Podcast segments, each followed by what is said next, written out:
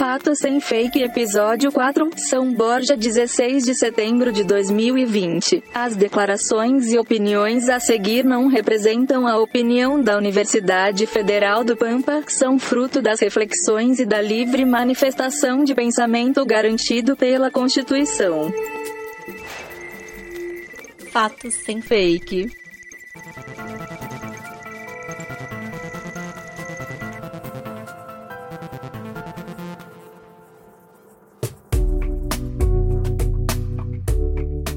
Cosmos, Via Láctea, Sistema Solar, Planeta Terra, Américas, Sul América, Brasil, Região Sul, Rio Grande do Sul, Fronteira Oeste, São Borja, Universidade Federal do Pampa. Olá, internautas de todo o cosmos, bom dia, boa tarde, boa noite, boa madrugada. Sejam bem-vindos ao Fato Sem Fake, o podcast que problematiza a infodemia das fake news e desinformações. Eu sou Marco Bonito, professor da Unipampa, Universidade Federal do Pampa, pesquisador dos grupos de pesquisa Texto e Processo Com. Apresento o programa junto com meu orientando de iniciação científica Gabriel Pujol e com minha orientanda Luana Casper. Que a força esteja com vocês. Ela está no meio de nós. Entusiasta do jornalismo esportivo engraçadinho e amante de literatura francesa, eu sou Gabriel Pujol, graduando em jornalismo, repórter, podcaster e cinéfilo de Twitter. E esse é o Fato Sem Fake, que hoje conta com a estreia de mais uma âncora para nossa mesa. Seja muito bem-vinda, Luana Casper. Graças, Pujol. Graduando em Publicidade e Propaganda a um passo de pegar o canudo, eu sou Luana Casper, mas pode me chamar de Luaba. Pseudo-musicista nas horas vagas, aprendiz de muitas coisas e exploradora do universo da comunicação política e suas obscuridades. No mais, eu tenho dois gatos, sou colorada, observo comportamento humano e essas coisas aí. Muito bem, começa agora mais um podcast Fato Sem Fake. Em nosso quarto episódio, problematizaremos a seguinte questão: Como as fake news podem ser combustível para discursos de ódio e gordofobia? Para nos ajudar a responder essas e outras questões, convidamos a professora Agnes Arruda. Agnes é doutora em comunicação pela Universidade Paulista e professora nos cursos de design gráfico, publicidade e jornalismo na Universidade de Mogi das Cruzes. Nossa convidada ainda é membro da equipe editorial da revista científica da UMC. Possui experiência profissional como jornalista na Assembleia Legislativa do Estado Estado de São Paulo, Prefeitura de Caraguatatuba, RP Propaganda e Jornal Atos. Hoje, além do trabalho em sala de aula, Agnes produz um conteúdo multiplataforma com um tema de suma importância. No seu projeto chamado Tamanho Grande, ela discute a gordofobia e tudo que cerca o assunto. Agnes, ou como eu te conheço, Gui, seja muito bem-vinda ao Fato Sem Fake e gostaria que você se apresentasse para a gente poder chamar a vinheta para o início do primeiro bloco. Olá, pessoal do Fato Sem Fake. Obrigada mais uma vez pelo convite. É muito legal estar aqui e me apresentar mais do que vocês já falaram. Não sei. Acho que é importante dizer que o projeto Tamanho Grande ele é uma consequência, na verdade, da minha investigação de doutorado, em que eu faço um processo de divulgação científica, mas muito, muito, muito acessível, de forma que as pessoas realmente consigam entender aquilo que eu produzi dentro da academia e trazer esse assunto para discussão de uma maneira muito mais é, integrada, interdisciplinar, para que muitas, muitas outras pessoas tenham acesso a essa pauta, a essa discussão. Maravilha! Então agora, Pedrão, pode soltar a vinheta. Vamos para o nosso primeiro bloco.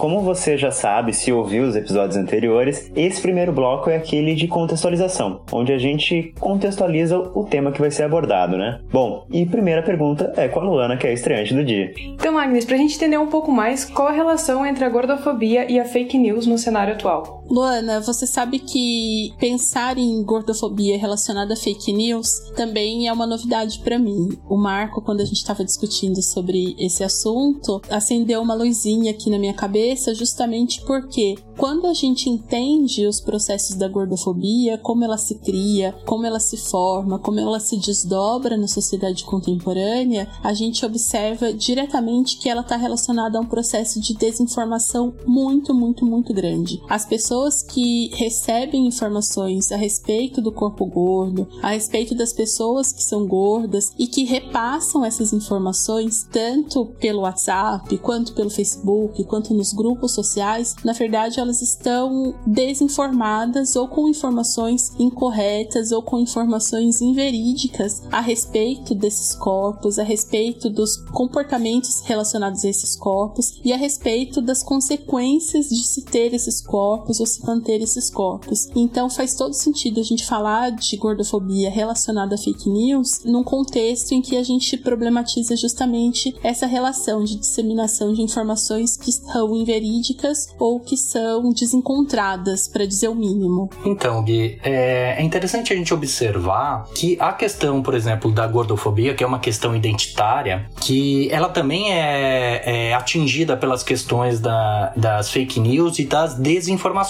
né? Porque a gente tem pontuado aqui no, no, no nosso podcast, no nosso projeto, que existe uma boa diferença entre o que é fake news e o que é desinformação. E no seu entendimento, a questão da gordofobia, ela, ela é mais atingida por fake news ou por desinformação? Eu acredito, Marco, não sendo uma especialista em fake news, mas a partir do conhecimento que eu tenho e principalmente também dos estudos que eu tenho feito, que a desinformação leva à informação falsa. A história do quem conta um conto aumenta um ponto faz todo sentido quando a gente fala de gordofobia e de mídia e de jornalismo, de cobertura jornalística e de criação de conteúdo malicioso, falso barra malicioso, para falar a respeito desse tema. Mas eu acho acho que fundamentalmente a gente está falando de desinformação, sim. Bom, agora puxando um pouco para o discurso de ódio, que é uma expressão que a gente vem ouvindo bastante também nos últimos anos, talvez. Eu queria saber de ti, de que, que a gordofobia está mais próxima? De um discurso de ódio ou de uma desinformação, de uma fake news? Eu acredito que da mesma maneira que a desinformação leva a fake news, a fake news também leva ao discurso de ódio. Recentemente a gente teve um caso, até compartilhei com o Marco e tá nas, nas minhas redes, então para quem quiser quiser acessar no Instagram tamanho G grande, é sobre um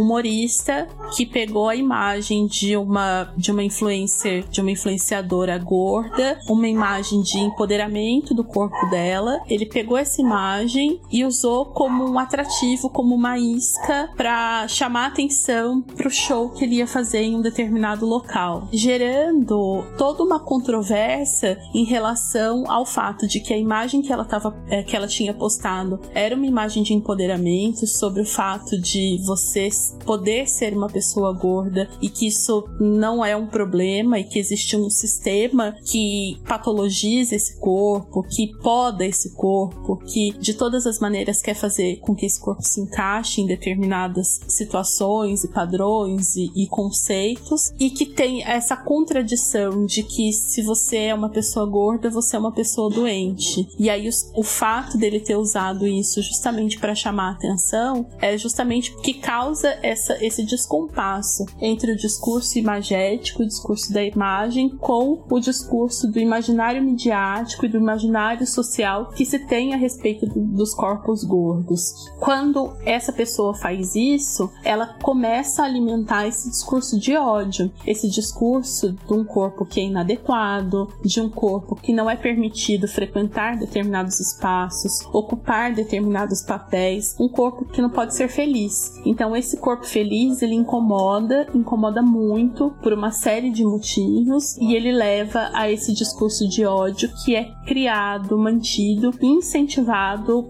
midiaticamente, socialmente, institucionalizado também. Também é um discurso que está nas instituições, nos espaços, na hora das contratações, é, no fato da gente não caber em cadeiras, no cinema, né? Enfim, em uma série de questões em que esse corpo é negada a dignidade, a cidadania de alguma forma a esse corpo e esse discurso ele é incentivado por essas instituições e por essas atitudes também. Então, se a gente tem a desinformação que leva a fake news, da fake news a gente tem uma gradação nesse caso específico para o discurso de ódio. Então, como a gordofobia se configura e de que maneira a desinformação informação ela cria o preconceito, o preconceito, né? E se tu pudesse dar alguns exemplos também disso. Legal. É, nesse bloco de contextualização, eu acho bem importante falar sobre isso também, porque a configuração desse preconceito surge justamente de um. Uh, tem uma palavra em inglês, né? Misunderstood. Como é que é isso? De um desentendimento, de uma falta de entendimento em relação a essa dicotomia entre o que é ser uma pessoa gorda e o que é ser uma pessoa obesa, o que significa ser uma pessoa obesa, como que a obesidade se caracteriza como uma questão de saúde pública, é uma série de elementos que ajudam na configuração desse preconceito. Então, primeiro, a gente precisa entender que o que a gente entende por obesidade é o resultado de uma equação matemática que pega o seu peso e a sua altura,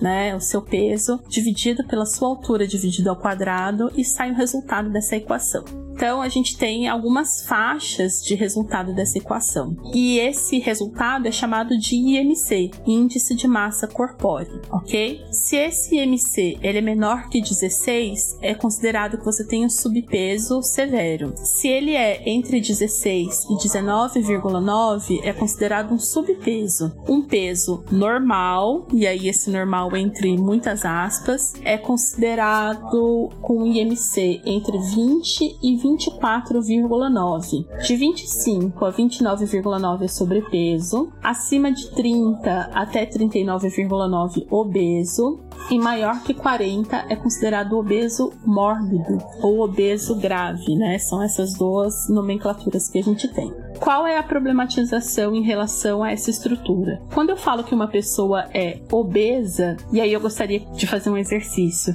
que imagem vem à cabeça de vocês? O que, que vocês pensam que é, que é uma pessoa obesa? Como vocês pensam que é uma pessoa obesa? A imagem que cria na cabeça? É, uma pessoa obesa. Na minha cabeça, quando se fala uma pessoa obesa, o, o que está construído na minha mente é uma pessoa grande e gorda. Ok, quão grande e quão gorda? Aí a, talvez seja a referência que eu tenho dos meus familiares, pessoas que eu convivo. Talvez seja isso, sei lá.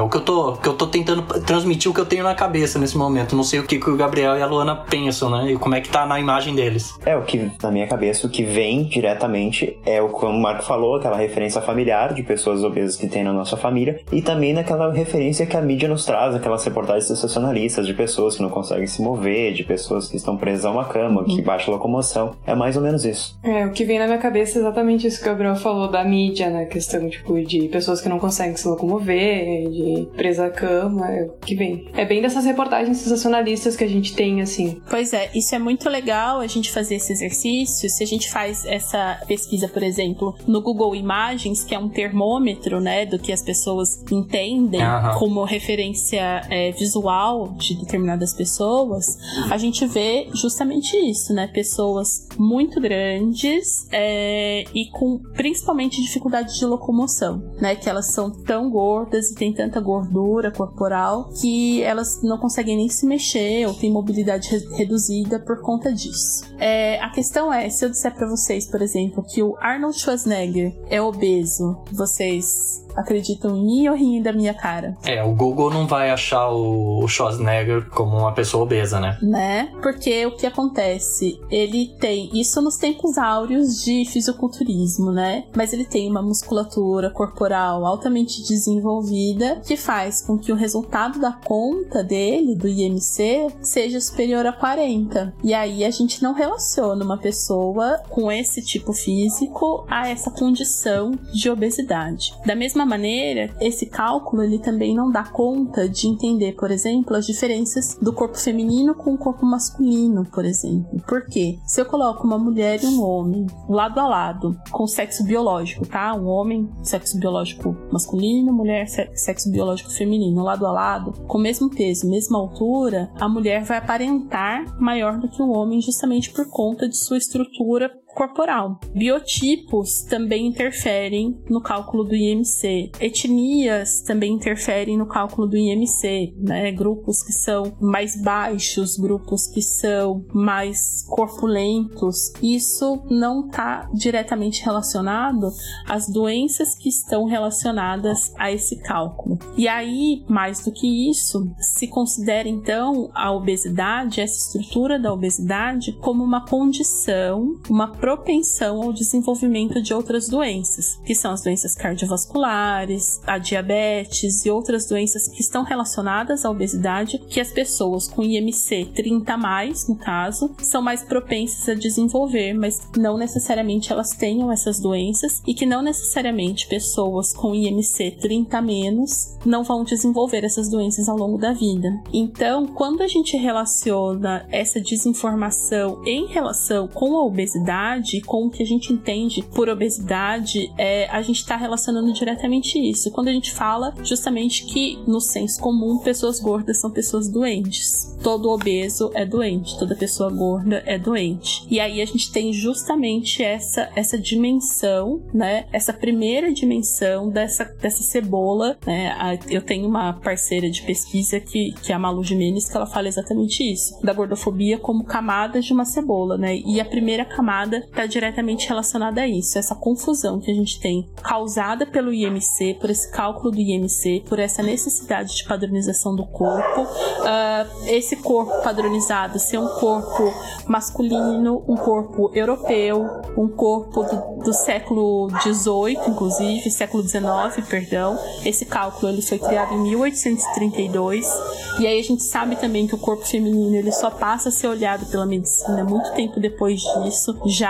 na década de 50, de 60, que a gente tem estudos muito específicos a respeito da biologia, da fisiologia do corpo feminino. Então a gente percebe, inclusive, a gordofobia atingindo muito mais esse corpo feminino. Então essa relação entre gordofobia, desinformação, fake news, discurso de ódio está justamente nessa primeira camada dessa cebola que é essa confusão entre IMC, entre obesidade, entre o discurso médico, entre o que é considerado doença e entre aquilo que a gente tem no nosso background, no nosso imaginário, a respeito de pessoas gordas e a respeito de pessoas obesas. Muito interessante, Agnes, muito interessante. E eu aposto que os nossos ouvintes e ouvintas não pensavam nisso antes de ouvir o nosso podcast. Esse é o tipo de coisa que a gente quer trazer à tona, porque, embora as fake news e a desinformação sejam associados a questões apenas políticas, né? Porque a gente pensa logo num primeiro momento sobre questões políticas, a gente quer mostrar que fake news e desinformação também estão associados a outros temas, como é o caso da gordofobia. Mas agora eu vou pedir pro Pedro subir a vinheta para que vocês conheçam as nossas arrobas nas redes sociais. Ajude a divulgar o nosso projeto, é um projeto universitário que precisa do teu apoio porque não tem apoio financeiro nenhum. Então a gente conta com o teu apoio, ajude a divulgar o projeto do Fato Sem Fake, fique ligado na vinheta. Pedrão, por favor, sobe a vinheta.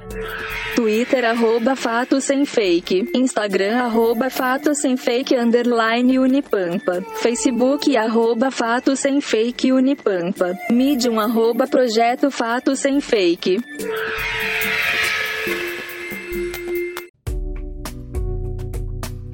Bom, e agora começa o nosso segundo bloco. Vamos às antíteses sobre os problemas apresentados, né? É o bloco onde a gente coloca em choque os conceitos do primeiro bloco com a realidade. Então, Agnes, eu queria saber o seguinte, né? A sensação de impunidade que vigora no atual contexto social, das mídias sociais, né? É um fator preponderante para a disseminação das fake news e da desinformação ligado à questão dos discursos de ódio e à gordofobia? Mas não tenha dúvida. Eu acho que no primeiro momento por ignorância, no segundo momento, se aproveitando justamente do fato de que não há uma punição em relação a isso. Mas já há precedentes e eu vou trazer no momento oportuno. A gente teve recentemente aqui no Brasil a criminalização do racismo e a criminalização da homofobia, né, de fato. Então, quando a gente pega esse discurso de ódio, como que eu apresentei no bloco anterior, falando do humorista que pega o corpo da mulher gorda para usar de isca e de chacota para vender show, a gente não admite mais na esfera pública que esse tipo de coisa seja feita com uma pessoa preta ou com uma pessoa LGBT, né? Isso é crime e a gente luta para que gordofobia também seja. A questão é que justamente por conta daquela primeira camada que eu falei do preconceito, em que ele vem de uma confusão e dessa associação de que pessoas gordas são pessoas doentes e que as pessoas também têm essa que acho que seria legal a gente falar que as pessoas só são gordas porque elas querem, que é uma questão de querer. Então você só é gordo porque você quer. Se você não quiser, você fazia dieta, você fazia exercício e você emagrecia, né? Enfim,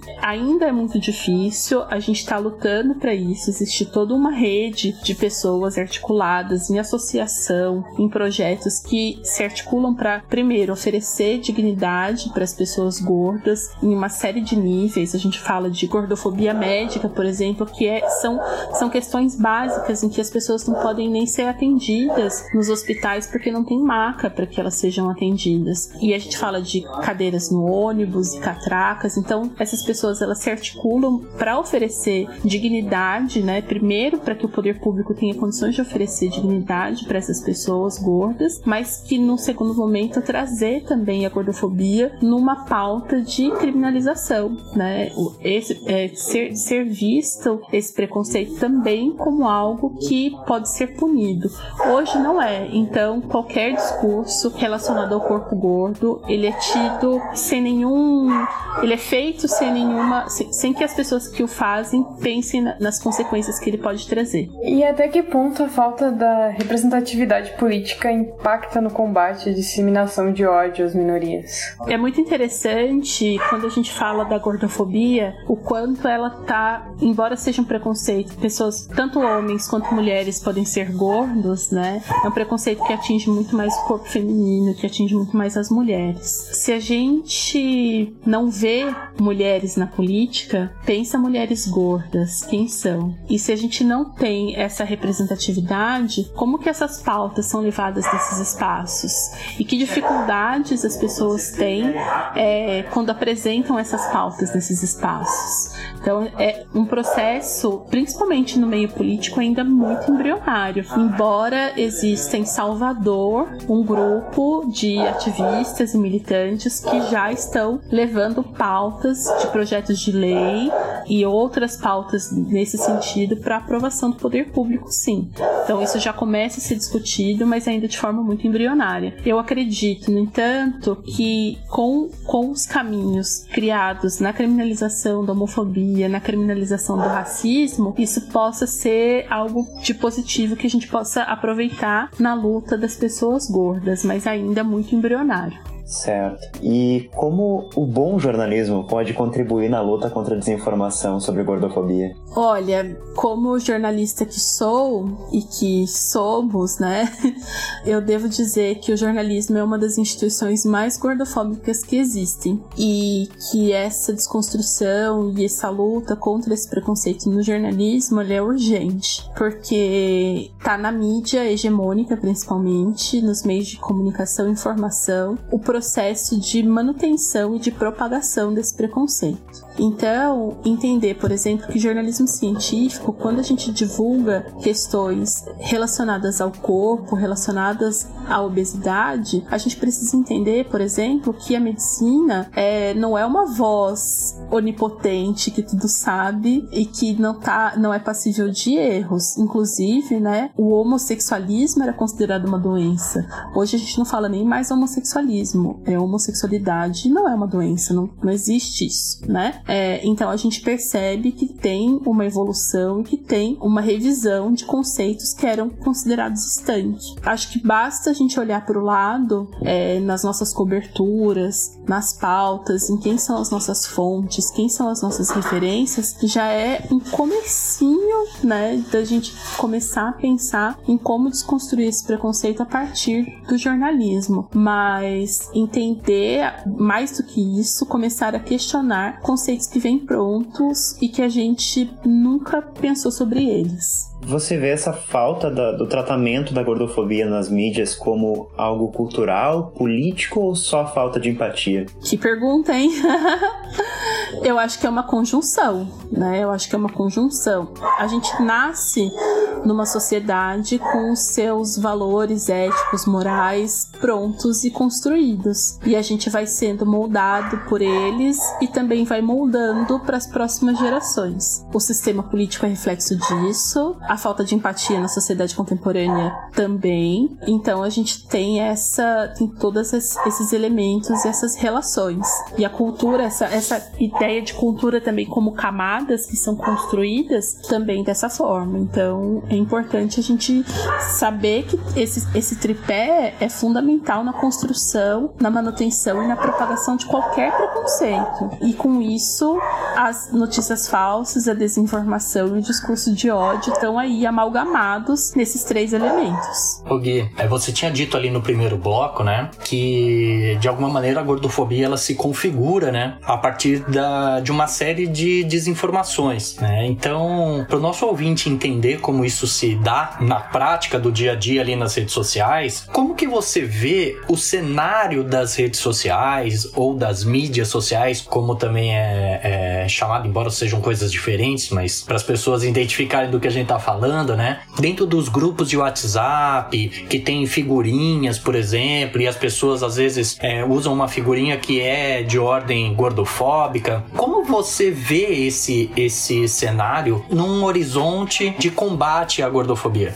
É, a gente tem as redes sociais, barra mídias sociais, como você colocou, um ambiente também muito hostil. Embora tenha permitido que espaços multiplataforma como o meu que você mencionou e que eu já mencionei aqui no começo do programa sejam disponibilizados, esses espaços são frequentemente atacados por haters, é, são invadidos, são derrubados e a gente tem nos próprios algoritmos configurações gordofóbicas, quando, por exemplo, fotos de mulheres gordas, seminuas ou de biquíni, enfim, que não são pornográficas, mas que a gente vê em qualquer perfil de socialite, de influenciadora, magra, obviamente, não são censuradas e que para pessoas gordas são. Isso acontece com muita frequência. A gente tem esse espaço também como um reflexo da gordofobia social do dia a dia, né? Fora das redes, no concreto, né? Não no virtual, mas no concreto. Quando a gente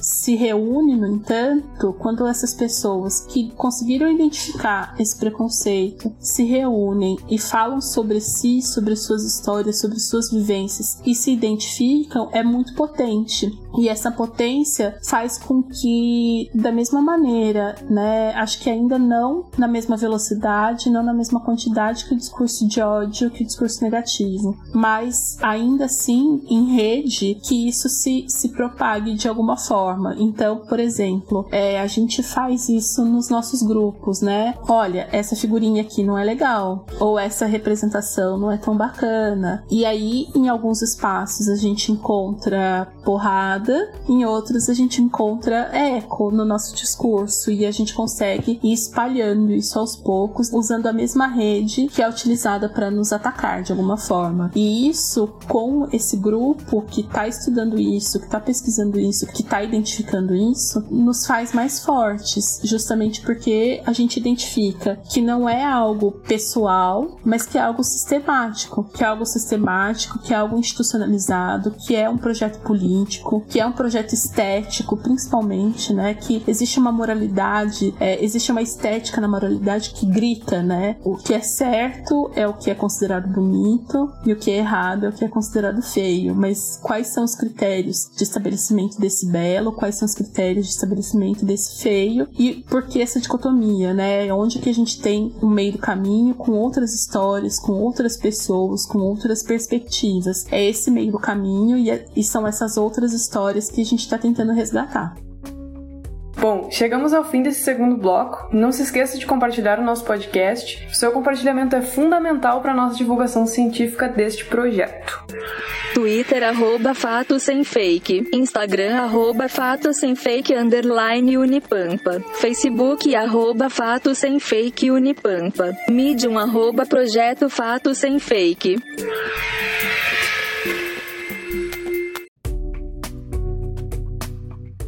E esse é o nosso terceiro bloco, onde a gente tenta traçar possíveis soluções para o problema que a gente apresentou no início do episódio. Bom, eu quero saber um pouco mais sobre as imagens manipuladas é, para passar essa impressão de magreza, esse padrão que a gente tem dentro da mídia, podem ser consideradas como desinformação em prol da gordofobia. Sem dúvida, é a partir do momento em que a gente consome um corpo que não existe, a imagem de um corpo que não existe. Não só consome, e aí a gente tem um discurso jornalístico e um discurso midiático atrelado a esse corpo, do tipo, com essa dieta ou com esses exercícios você vai ter esse corpo. No entanto, não revela que aquele corpo não só não foi alcançado a partir daquela dessa dieta, a partir desse exercício, como também com cirurgia plástica, física, né, e não só cirurgia plástica dos editores de imagem, uh, mas também numa situação completamente diferente daquela que a pessoa vive. Então, se eu tenho uma influenciadora nessa seara, né, uh, aquela pessoa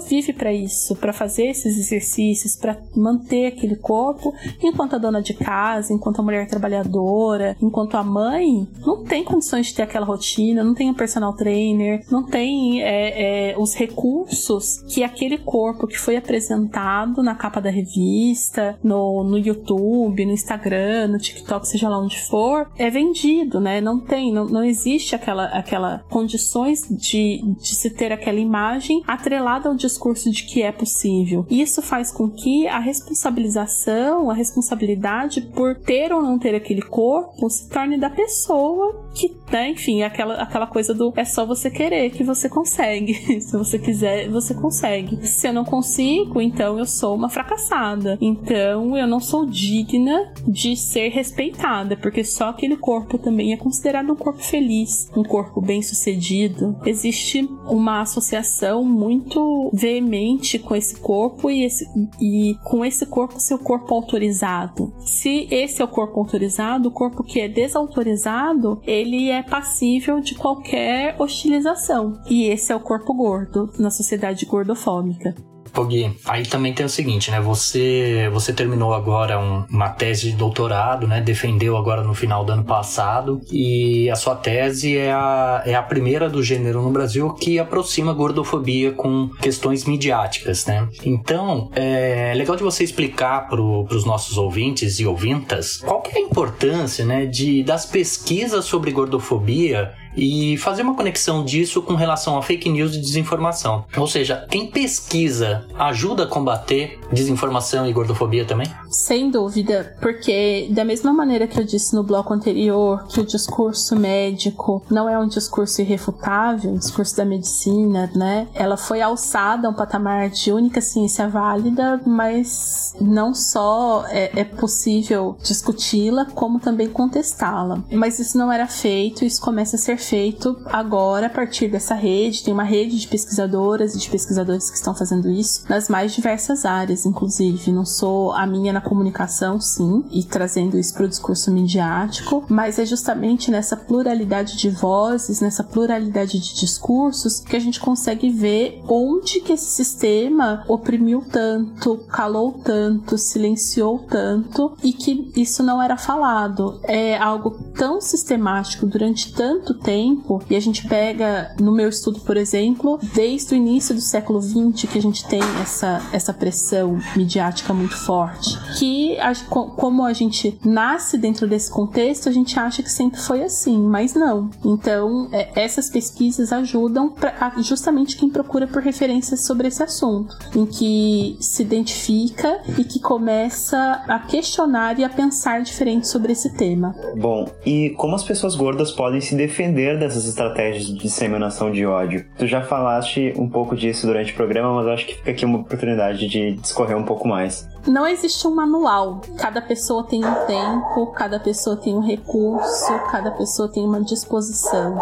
É muito difícil porque a gente tem que ficar comprovando e defendendo a nossa existência o tempo todo. A gente não pode só existir, sabe? É, é como se a gente tivesse que o tempo todo tá, tá armado com a faca entre os dentes de argumentos, né? Então vou falar, essa é, é metafórico, mas tem que ter argumentos o tempo todo todo para rebater. Uh, são processos individuais, mas eu acredito que informação talvez seja essa a principal arma, né? Não sei se essa metáfora é boa, Marcos. eu acho que eu acho muito boa. mas que seja o principal recurso, né? Talvez a informação, entender quais são as raízes, por que, que as coisas são como são, por que, que a gente trata as pessoas de determinadas formas, é o primeiro passo. Quando a gente entende, a gente consegue perceber o que é feito com a gente e o que a gente não permite mais que seja feito, porque sabe que é uma construção social, política, econômica, estética e tudo isso mais. Eu queria saber a sua opinião sobre qual o caminho a ser seguido para combater a gordofobia a partir do combate da desinformação. Primeiro, investimento em educação, em pesquisa. A gente não tem informação de qualidade se a gente não tiver isso. Investimento em acesso à informação, informação pública, de qualidade, acessível às pessoas, que todas as pessoas possam entender do que a gente está falando. Terceiro, uma rede engajada, ciente de que muitos preconceitos são sistemáticos e são institucionalizados. E começar a lutar contra esses preconceitos na base onde, onde eles acontecem e na comunicação, na mídia, no jornalismo, em específico relacionado à gordofobia, acho que é o primeiro lugar onde a gente deve começar. Muito bem. Eu queria saber uma outra coisa, Agnes. Se você pudesse dizer alguma coisa para as pessoas que geram desinformação sobre gordofobia, mesmo que de maneira ignorante, né? Ou seja, a pessoa não tem noção de que ela está fazendo isso, mas ela gera. O que, que, você gostaria de dizer? Aproveita que a gente tem um microfone aberto e pessoas nos ouvindo para você poder dizer para as pessoas. Um, eu queria que essas pessoas é, tivessem noção do mal que elas causam às outras, né? O quanto elas são responsáveis por uma tristeza, por uma depressão, por uma dor que não é só psicológica, por uma dor que chega a ser física, que a gordofobia mata, o suicídio pelo bullying gordofóbico, ele mata mais do que as doenças que são atreladas ao corpo gordo. Isso é uma questão muito, muito importante de ser falada, né? Que é, é, essas doenças emocionais, elas levam a outras doenças físicas, que a anorexia, por exemplo, é uma consequência da gordofobia, que os distúrbios alimentares que mais de 60% da população brasileira vai desenvolver é uma consequência disso, dessa preocupação em que é preferível ser doente a ser gordo. Doente uh, em que sentido? Existe, existem pessoas que tomam medicamentos que são que têm efeitos colaterais gravíssimos. Existem pessoas que procuram por drogas ilícitas para emagrecer porque elas levam a perda de peso muito rápida. Existem pessoas que passam por jejum super severo e que desmaiam e que têm consequências degenerativas degenerativas muito grandes, mas elas preferem isso a serem gordas, a serem lidas como gordas, a serem vistas como gordas, e não é porque elas estão preocupadas com a saúde, porque a, a preocupação com a saúde é, vem dessa primeira desinformação, é porque elas estão preocupadas com a imagem que elas estão passando para as pessoas. Essa imagem que a gente tira foto e posta nas redes sociais, que a gente apresenta no nosso grupo de amigos. Então, quem produz e quem compartilha conteúdo gordofóbico, mesmo não intencionalmente, intencionalmente, tem uma responsabilidade muito grande nesse sistema, nessa sociedade em que a gente vive, em que as pessoas morrem por conta do preconceito. Então, elas, eu queria que elas soubessem a responsabilidade que elas têm nesse sobre essas pessoas, sobre esse comportamento. Ouvindo você falar, eu lembrei diretamente de amigas minhas que sofreram e sofrem diretamente gordofobia até hoje, e é o que torna o teu trabalho muito necessário, né? E eu queria já te perguntar, puxando esse gancho, qual a importância de projetos como o teu, como o Tamanho Grande, para esse combate ao, ao, discurso de ódio em si, né? À desinformação? Eu acho que é justamente levar outras pessoas à identificação do preconceito. Eu recebo muitas mensagens, nos, tanto no Tamanho Grande quanto na pesquisa pesquisa gorda, que é onde eu converso com outras pessoas que pesquisam sobre o corpo gordo e sobre a gordofobia, de gente que fala: Nossa, eu não sabia que o que eu vivia, que o que eu passei era gordofobia. Eu sempre achei que era o meu corpo que estava errado, que era eu que estava errada e que por isso eu me autoflagelei, eu me auto-sabotei, né? É, então as pessoas elas começam a identificar a partir da vivência delas, e aí eu conto a minha história história e outras pessoas contam as suas histórias em primeira pessoa mesmo, né? Que é muito. É, essa identificação é muito importante, justamente para que outras pessoas se encontrem dentro do processo do preconceito, que às vezes elas praticam com elas mesmas, às vezes elas praticam com outras pessoas, uh, mas elas têm uma tomada de conhecimento e a partir dessa tomada de conhecimento elas podem contribuir nessa rede de combate a esse preconceito. Então acho que é importante por conta disso, para ampliar, é, atingir cada vez mais pessoas que se deem conta do quão maléfica, que primeiro que existe gordofobia, né? Essa, essa é uma questão importante. Gordofobia existe e o quão maléfico é esse preconceito. Agnes, eu, eu fico aqui te ouvindo, né? E, e assim, é, as pessoas não sabem, né? Mas eu fui teu professor, fui teu orientador, né? Na graduação. E eu fico muito encantado, assim, com a tua capacidade, né? E a tua, toda a tua desenvoltura científica sobre esse tema, né? E o, e o quão isso é importante, né? E fico muito contente porque hoje eu é que sou seu aluno aprendendo sobre questões de gordofobia, que, com as quais eu convivi a vida inteira, né? Vendo, vendo isso acontecer acontecer com boa parte dos meus familiares, que são pessoas gordas, e que não, não entendia ainda como isso funcionava. Então, esse teu projeto é um projeto é, muito importante nesse sentido de fazer o esclarecimento, né, de trazer as pessoas para pensar a respeito de questões gordofóbicas. Muitas vezes a gente é, desenvolve gordofobia por osmose midiática, né? Não sei se esse é um bom termo, agora eu que te devolvo, uhum. né? Sim. Mas por osmose midiática, né? Então, eu acredito que projetos como Tamanho Grande que você desenvolve vão nos ajudar a entender e também a ser parte desses combatentes com relação às questões gordofóbicas em grupos, redes sociais, né? Porque a gente vai despertando para isso. E tudo que você disse agora nesses nossos três primeiros blocos são coisas muito ricas e a gente só tem a te agradecer. Mas nós terminamos então este nosso terceiro bloco. Vamos agora às nossas despedidas. Foi tudo muito rico, mas eu preciso pedir pro Pedrão subir a vinheta e agora vamos às despedidas.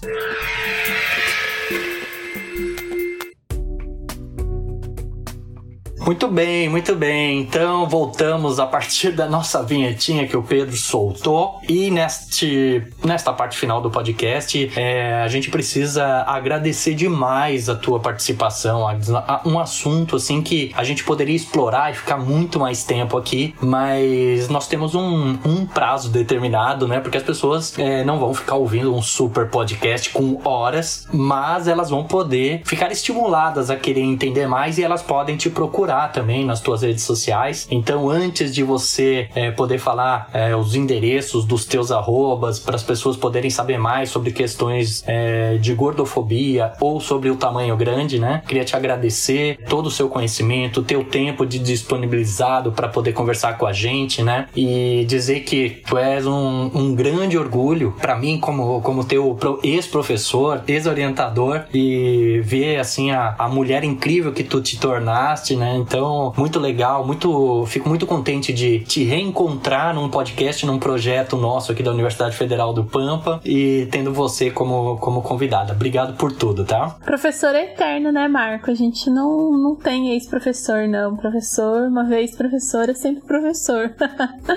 Eu que agradeço, né? Sempre falo o quão importante foi ter tido o despertar é, acadêmico que veio com você mesmo na graduação graduação, embora eu sempre me vi com uma pegada de mercado muito forte, uh, na verdade eu percebi que o meu caminho era, era outro, né? Ainda continuo com essa produção prática, mas a construção do conhecimento, a produção do conhecimento, tanto minha quanto um novo, no, novos patamares, outros paradigmas, outras epistemologias, né? Uh, é algo que é, me encanta muito e que eu tenho gostado nesses 10 anos de desenvolver, assim, de uma maneira muito particular e muito gostosa. Isso veio graças ao nosso primeiro encontro, né? Isso é muito importante. Então, eu agradeço mais uma vez pelo espaço, pela oportunidade. É muito legal. Eu também, na verdade, estou aprendendo, né, essa relação da gordofobia com desinformação e fake news, mas faz todo sentido. É muito legal que a gente possa trazer esse assunto sob essa perspectiva, justamente nessa linha de combate ao preconceito 100%, né? Se a gente consegue entender como ele age, e essa é uma das formas de ação da gordofobia, a desinformação, o discurso do ódio e a produção de conteúdo falso, a gente identifica e consegue combater. Então, muito obrigada, porque essa causa não é só um tema de pesquisa, não é só um objeto de pesquisa, mas é a minha vida e é ao que eu tenho me dedicado. Então, muito obrigada. Queria agradecer pela sua participação, foi uma honra te ter nesse episódio. É, se você quiser fazer mais algumas considerações finais e divulgar os seus canais para quem quiser ampliar o debate, te seguir, acompanhar o teu trabalho, por favor. Eu desenvolvo o Tamanho Grande, né, que é um canal no YouTube, também tem no Instagram e também formato podcast, em que eu trago especificamente o desdobramento das discussões da minha tese de doutorado, Peso e a Mídia, uma alta etnografia da gordofobia sob o olhar da complexidade. A tese está disponível no repositório da universidade, para quem quiser ler o conteúdo mais aprofundado, mas se acessar youtube.com/barra tamanho grande doc, youtube.com/barra tamanho grande doc, é, já tem todas as informações lá. Além disso, dentro dessa, dessa criação de uma epistemologia, de um conhecimento específico do corpo gordo, das experiências do corpo gordo, eu sou uma das realizadoras da pesquisa gorda, que é justamente essa proposta de articular outros pesquisadores, outras pesquisadoras que estão trabalhando sobre isso dentro da academia, também fora, fazendo essa articulação dentro e fora da academia, mas com um olhar científico, sistematizado, contra-hegemônico e anti-gordofóbico. Então, também youtube.com/barra pesquisa gorda, mas também disponível em podcast e também disponível no Instagram. Então, tamanho grande, pesquisa gorda, as duas redes fundamentais para saber mais e para se aprofundar nessa, nessa temática. Tá certo certo. Como vem sendo uma constante nos nossos episódios aqui, além de uma conversa, a gente teve uma aula também. E esse foi o quarto podcast Fato Sem Fake. Se você gostou, ajude a divulgar nas nossas redes sociais, né? Se tem alguma sugestão de pauta ou crítica construtiva, é claro, entre em contato pelos nossos diversos canais. A gente também está em todas as plataformas de áudio, então não é difícil nos achar. Divulgue bastante para ajudar o nosso projeto. Para mais informações sobre o podcast e o projeto Fato Sem Fake, nos siga nas redes sociais. É só digitar Fato Sem Fake que você nos encontrará no Twitter, Instagram, Facebook e Medium. Muito obrigado, Gabriel, Luana, Emília e Pedro, né? Que é a equipe que compõe a turma aqui que faz, a, faz acontecer o podcast, né? Ajudaram a realizar mais esse episódio do podcast Fato Sem Fake. E principalmente também a você que nos ouviu até aqui, né? Muito obrigado por ter nos aturado e estar nos prestigiando, né? É uma honra nossa que você tenha chegado até esse momento do podcast. Então eu te peço, né? Ajude a divulgar o Fato Sem Fake e até o próximo episódio. Processos comunicacionais inclusivos, narrativas midiáticas com acessibilidade comunicativa. Financiado pela Fundação de Amparo à Pesquisa do Estado do Rio Grande do Sul. Grupo de Pesquisa Texto. Programa de Pós-Graduação em Comunicação e Indústria Criativa. Universidade Federal do Pampa, Campus São Borja. Este episódio do Fato Sem Fake foi produzido tecnicamente pela seguinte equipe do Grupo de Pesquisa Texto. Direção Executiva, Marco Bonito. Produção, Gabriel Pujol. Roteiro, Marco Bonito, Gabriel Pujol e Luana Casper. Apresentação, Marco Bonito, Gabriel Pujol e Luana Casper. Sonorização, Gabriel Pujol e Pedro Janquizur. Edição Pedro Janquizur. Publicação, Gabriel Pujol.